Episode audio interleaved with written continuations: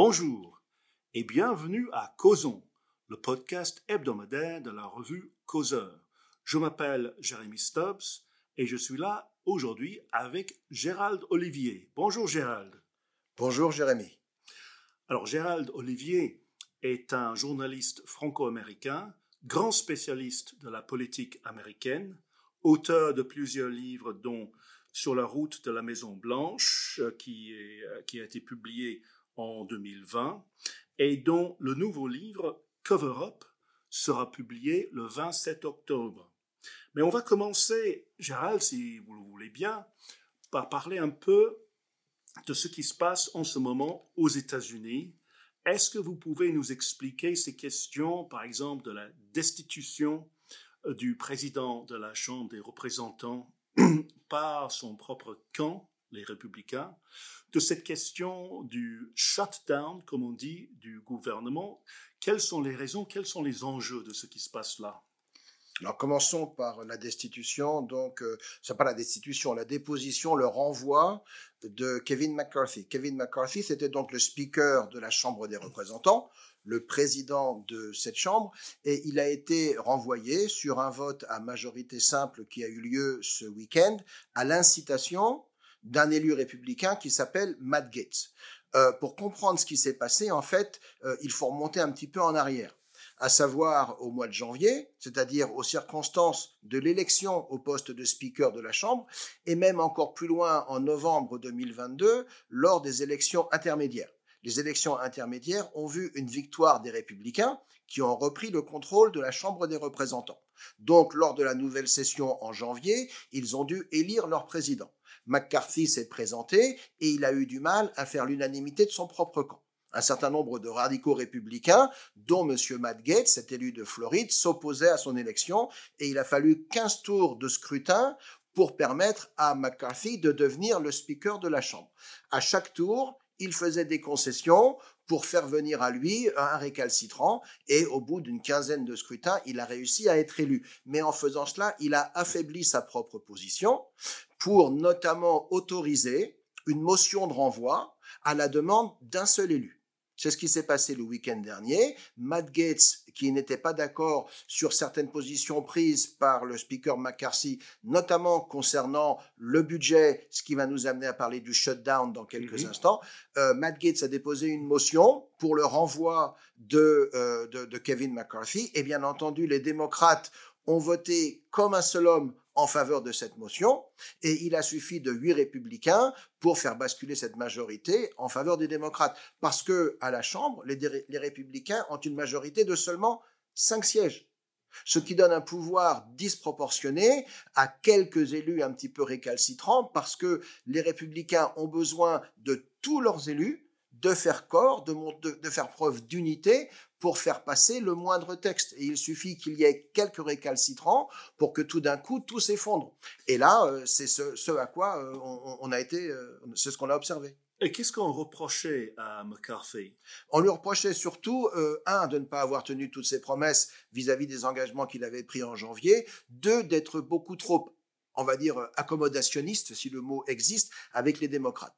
C'est-à-dire que le problème, le problème des républicains aujourd'hui, euh, eux ne sont pas forcément unis sur la politique, mais ils sont contre les démocrates sur un certain nombre de points, notamment le financement du budget, et pour pouvoir passer les fameuses lois d'appropriation, dans bien des cas, ils ont besoin du soutien des voix démocrates, parce qu'ils ne peuvent pas aller jusqu'où certains des membres radicaux du parti voudraient aller. Donc, euh, lors, euh, le, mois dernier, vous avez déjà eu une situation où euh, le, gouvernement des États-Unis venait au bout de son crédit. Il avait atteint le plafond de sa dette. Il fallait relever ce plafond, ou bien on assistait à ce qui s'appelle en anglais un shutdown, c'est-à-dire que le gouvernement devait fermer faute de financement. Pour obtenir ce plafond, le relèvement de ce plafond, McCarthy a passé un accord avec les démocrates, accord qui a beaucoup déplu à certains radicaux républicains. Ils se sont vengés instantanément en se retournant contre lui. Très bien, très bien. Mais quand on parle de shutdown, est-ce que ça veut dire littéralement que toutes les opérations du gouvernement vont cesser du jour au lendemain ou est-ce que c'est seulement une façon de parler? Alors non, ça veut dire que le, gouvernement s'arrête. Après, on peut avoir des shutdowns sélectifs. Ce qui se passe, c'est qu'aux États-Unis, c'est le Congrès qui détient les cordons de la bourse. C'est le Congrès qui autorise les financements. Et donc, quand le gouvernement euh, doit avoir des dépenses, celles-ci doivent être autorisées par le Congrès. Ça correspond à payer le salaire des militaires, payer le salaire des fonctionnaires, laisser les parcs naturels ouverts, assurer toutes les fonctions du gouvernement. Et à partir du moment où le gouvernement a atteint la limite de son crédit, s'il n'y a pas de crédit derrière, s'il n'y a pas d'autorisation de paiement, tout s'arrête instantanément. Donc euh, c'est une, c'est une sorte de, de, situation un petit peu cataclysmique qui ne peut être que temporaire, qui a existé par le passé, euh, mais c'est quelque chose que l'on n'aime pas en général parce que bah, ça inquiète un petit peu tout le monde, ça déplaît aux agences de notation qui jugent le gouvernement pas responsable, qui vous fait, euh, qui vous donne une mauvaise note, ce qui a pour intérêt, enfin pour résultat de faire monter les taux d'intérêt. Donc ça a des conséquences, si vous voulez, comme n'importe quelle réaction en chaîne. C'est déjà arrivé par le passé. Le problème aujourd'hui, c'est que les États-Unis ont une dette publique de 33 000 milliards de dollars. Il y a certains républicains qui disent trop, c'est trop. Donc on arrête de, on arrête de relever le plafond, sauf à ce qu'il y ait de vraies coupes. Et en général, quand on veut le soutien des démocrates pour, euh, pour faire relever le plafond, ben on n'impose pas de vraies coupes. C'est d'ailleurs ce que McCarthy n'avait pas réussi à faire. Lui, il avait obtenu une limitation des hausses à 1%. Donc, dans un contexte où l'inflation est à 5 ou 6% une limitation de la hausse à 1% ça signifie une coupe. Mais ce n'est pas vraiment une baisse de la dépense. C'est juste une réduction de l'augmentation de cette dépense. Et donc, Matt Gates et un certain nombre de républicains qui, eux, se présentent comme fiscalement très responsables, on dit trop, c'est trop, on arrête, euh, on va, on va euh, au, clash, excusez-moi d'employer cet anglicisme, hein. on, va, on, va, on va au front et euh, on impose notre vision. Maintenant, dans 45 jours, on sera à nouveau à un plafond. On verra ce qui se passera à ce moment-là. Ce qui s'est passé, le renvoi de McCarthy ne résout rien. C'est une sorte de, de, de, développement, de subplot hein, euh, à l'intérieur d'un conflit politique qui est beaucoup plus profond et qui a des racines réelles et qui touche à la dette publique américaine. Et quelle est l'image que les, les, élus républicains donnent d'eux-mêmes? Est-ce qu'ils est qu'ils ont l'air d'être euh, euh, dans le chaos, d'être divisés profondément? La presse a été bien entendu très très négative vis-à-vis des huit radicaux euh, qui ont voté avec les démocrates pour faire tomber McCarthy. Parce que pour eux, c'est pas la bonne façon de gouverner. Maintenant, au sein d'une certaine base républicaine, ces républicains ont affirmé euh, qu'ils, comment dirais-je, tenaient à certains principes et que pour eux, faire de la politique, c'était être capable de tenir les promesses que l'on a présentées aux électeurs.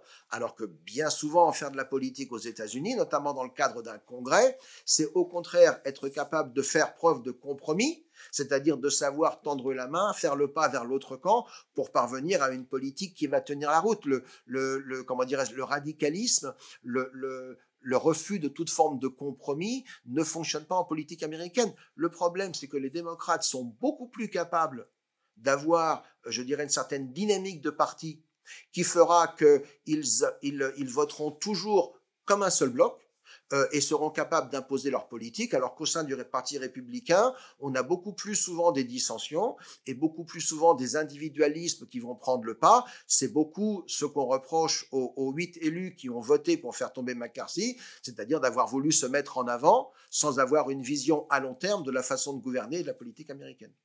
Décidément, le, le monde, le milieu politique américain euh, semble bien étrange aux yeux des Français et des Européens en, général.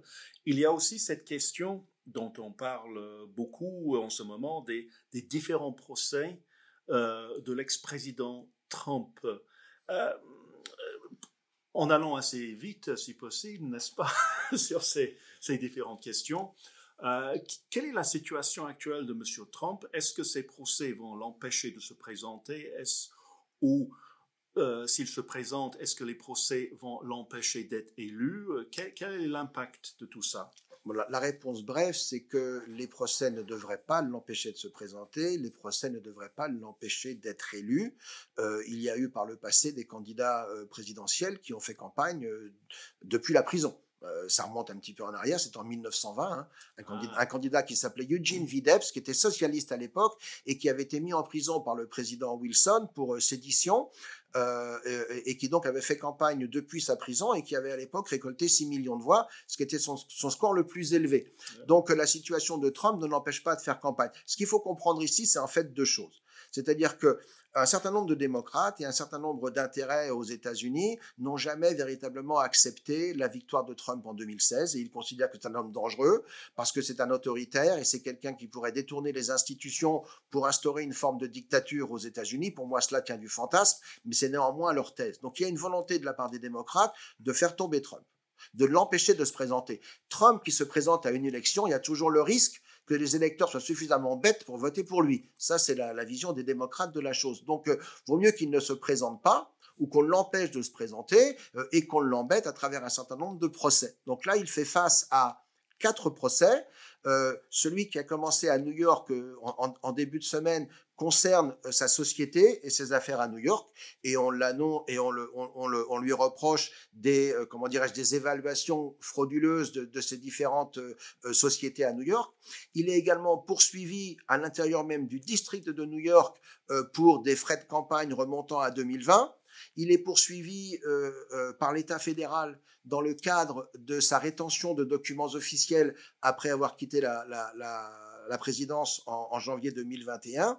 Et enfin, il est poursuivi au sein du comté de Fulton, qui est le comté d'Atlanta, la principale ville de Géorgie, pour son comportement suite à l'élection de 2020. On lui reproche d'avoir tenté de manipuler les résultats et d'avoir refusé euh, le vote populaire euh, et d'avoir fait pression sur un certain nombre d'élus pour être mis en avant. Euh, sur toutes ces procès, sur, toutes ces actions, ce qu'on lui reproche à New York, que ce soit sur ces affaires ou bien sur la campagne de 2020, ce sont des procès qui sont, euh, je dirais, de manière, euh, en, les regardant de manière un petit peu impartiale, totalement injustifiés euh, et excessifs, et que si la personne concernée n'était pas Trump, personne n'aurait jamais intenté une action en justice sur de tels motifs. Ce sont des, vous voulez dire que ce sont des procès politiques voilà, ce sont des questions où euh, tout le monde est plus ou moins coupable et on a choisi de l'épingler lui parce que c'est lui. Reprocher à un promoteur immobilier à New York d'avoir une évaluation euh, de, de, ses propriétés euh, au-dessus de la valeur du marché, il n'y a rien de plus commun que cela. Euh, donc euh, Trump n'est absolument pas exceptionnel dans ce qu'il a fait là-dessus. Donc le, motif est, franchement euh, excessif et je pense que quoi qu'il arrive à New York là, Trump gagnera en appel. Donc il n'est pas directement menacé. Quel est, de, de, tous ces procès, quel est celui qui le qui constitue le plus une menace politique pour lui? Pour moi, ce sont les deux autres. C'est le procès en rétention de documents, parce que même si euh, le, le, président a le pouvoir de classer et de, de, de, classifier. Vous savez, on lui reproche d'avoir tenu, procédé des, des, documents classés secrets et qui n'auraient plus dû être entre ses mains à partir du moment où il n'était plus président. Mais comme le président est le seul à avoir le pouvoir de classer ou de déclassifier un document, il peut se défendre de cette façon-là. Par contre, et en plus, euh, garder des documents chez soi au-delà de son mandat, d'autres l'ont fait avant lui, Obama euh, et même, euh, et même Joe Biden quand il était vice-président. Néanmoins, il l'a fait un petit peu plus que les autres et on peut lui reprocher non pas d'avoir fait cela, mais d'avoir fait obstruction à la justice par son comportement par la suite vis-à-vis du FBI. C'est pas toujours le crime qui vont fait tomber aux États-Unis, mais c'est le comportement que vous avez à la suite de ce crime. Donc ça, ça représente un danger. Et puis bien évidemment, il y a le danger électoral vis-à-vis de ce qui s'est passé en Géorgie, parce que aux yeux euh, et aux oreilles de beaucoup d'Américains qui ne suivent pas ça de très près, on pourrait interpréter son comportement comme une tentative, je dirais, délibérée de changer le résultat simplement par autorité, alors qu'en fait, c'est pas du tout ce qu'il a demandé. Il n'a fait qu'exercer euh, un droit, je dirais, de premier amendement, c'est-à-dire un droit vis-à-vis de son discours politique, et honnêtement contester des résultats. Beaucoup d'autres l'ont fait avant lui, y compris en Géorgie. La Géorgie, c'est quand même l'État où euh, une candidate démocrate au poste de gouverneur, elle s'appelait Stacey Abrams, a toujours refusé d'admettre et de reconnaître la victoire de son adversaire, y compris quatre ou cinq ans après l'élection. Donc, contester une élection, ce n'est pas en soi un crime. Simplement là, Trump l'a fait, je dirais, un petit peu comme un éléphant dans un magasin de porcelaine, de manière assez brutale. Et quand on regarde de loin les choses, on peut se dire qu'il y a un petit peu une culpabilité de sa part. Donc on essaie de lui mettre ça sur le dos. Pour moi, ce sont les deux affaires qui peuvent le plus lui, porter préjudice, mais dans les deux cas, il a une défense. Donc tout dépend de comment les jurys vont, vont, réagir. Eh bien, euh, tournons-nous maintenant vers son grand rival, euh, Joe Biden, l'actuel président. Euh, votre nouveau livre, qui, je le rappelle, sortira le 27 octobre, il s'appelle Cover Up, terme euh, anglais. Euh, pourquoi ce titre et quelle est la thèse que vous développez dans ce livre? Alors, je l'ai appelé Cover Up. Cover Up, c'est un, terme en effet anglais, c'est un anglicisme. Hein. Je, je, présente mes excuses à tous les amoureux de la langue française, mais je n'ai pas trouvé un terme en français qui soit aussi, je dirais, puissant et parlant que celui-ci.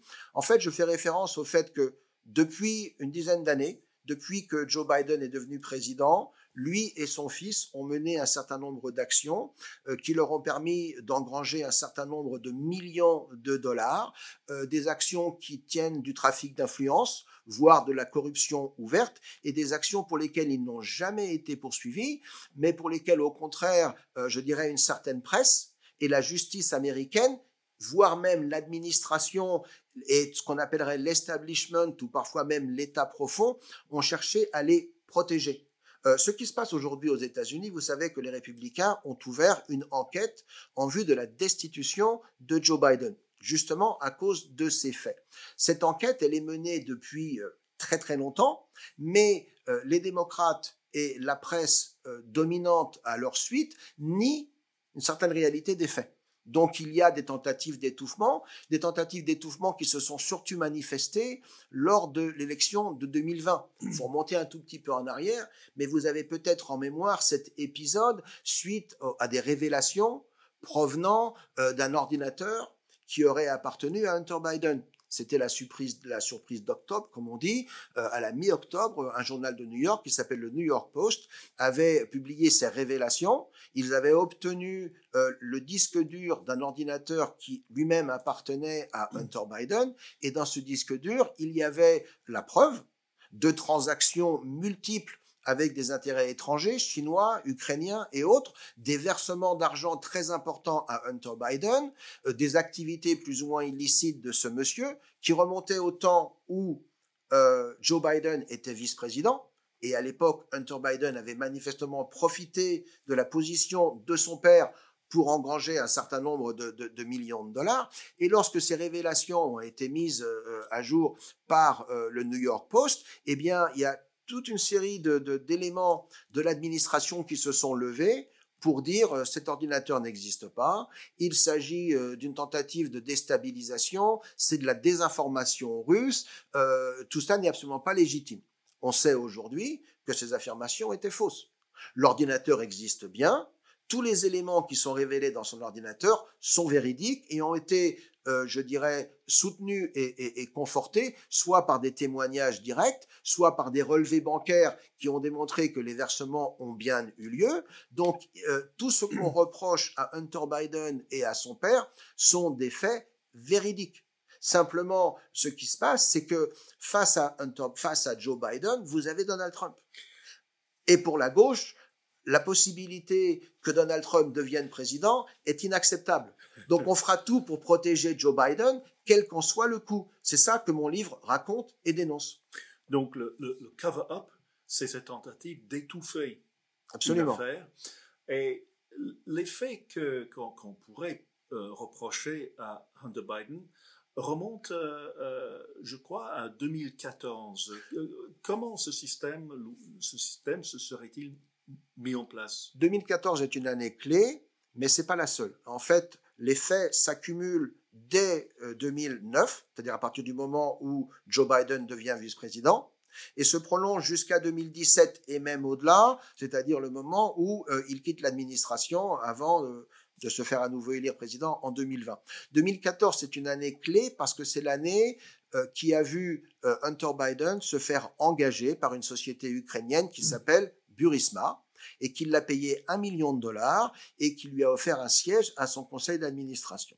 Et quelques mois après cette nomination, cette compagnie Burisma a sollicité Hunter Biden pour que celui-ci intervienne auprès de son père euh, parce que Burisma était sous enquête par un procureur euh, ukrainien qui s'appelait Viktor Shokin et les dirigeants de Burisma ont demandé à Hunter qu'il intervienne auprès de son père pour faire cesser les activités de Viktor Shokin qui leur portaient préjudice. Et quelques jours après cette demande, Joe Biden a fait un déplacement en Ukraine et au cours de ce déplacement, il a demandé de manière très très ouverte à ce que ce procureur soit renvoyé immédiatement et il a même mis dans la balance une aide d'un milliard de dollars euh, euh, offerte par les États-Unis. Il a dit, si vous ne renvoyez pas ce procureur, vous n'aurez pas cette aide.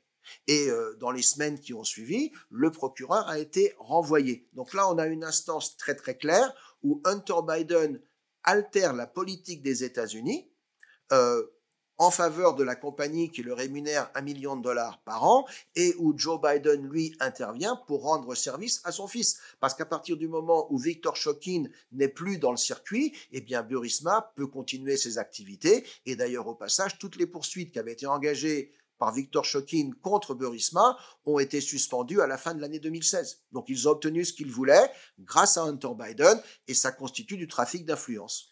Alors si j'ai bien compris, des élus républicains se sont saisis de, ce dossier et ils voudraient l'utiliser pour euh, euh, euh, arriver à la, destitution de Joe Biden en tant que président.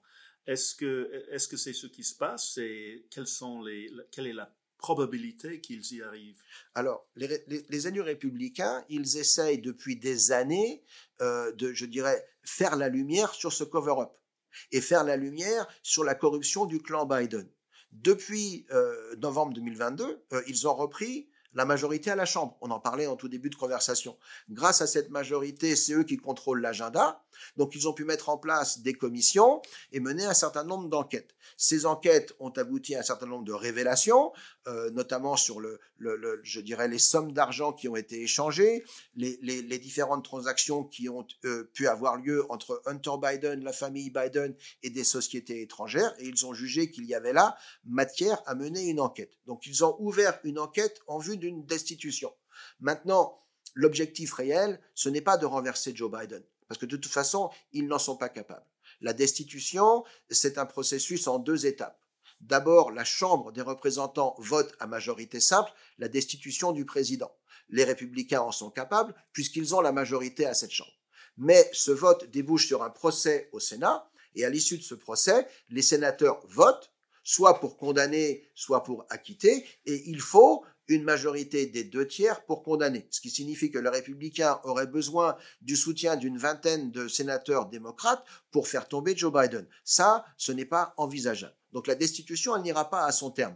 Par contre, ce que les républicains ont envie de faire, et à mon avis, c'est leur objectif, ils veulent montrer au public américain que le président Biden est un homme politique qui, depuis des années, joue et profite de sa position pour enrichir sa famille et qu'il a une approche de la politique euh, qui passe, je dirais, par l'intérêt personnel avant l'intérêt national. Et c'est ça qu'ils veulent mettre en lumière. Ils veulent justement lutter contre ce cover-up et euh, une enquête en destitution leur donne certains pouvoirs pour convoquer des témoins, pour obtenir des rapports bancaires et pouvoir conforter la thèse euh, qu'un certain nombre de gens connaissent, mais que beaucoup de gens, au contraire, cherchent à nier, notamment dans l'entourage Biden.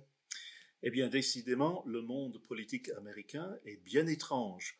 En tout cas, à partir du 27 octobre, nos, nos, euh, nos, auditeurs pourront se jeter sur votre livre et, et, juger par eux-mêmes de, de, tous ces événements extraordinaires. Absolument. Eh bien, je, je remercie encore une fois euh, Gérald Olivier dans le livre Cover Up, euh, pareil à la fin du mois. Merci Gérald. Et Merci à tous nos auditeurs. À la semaine prochaine pour un nouvel épisode de Causons, le podcast hebdomadaire de la revue Causeur.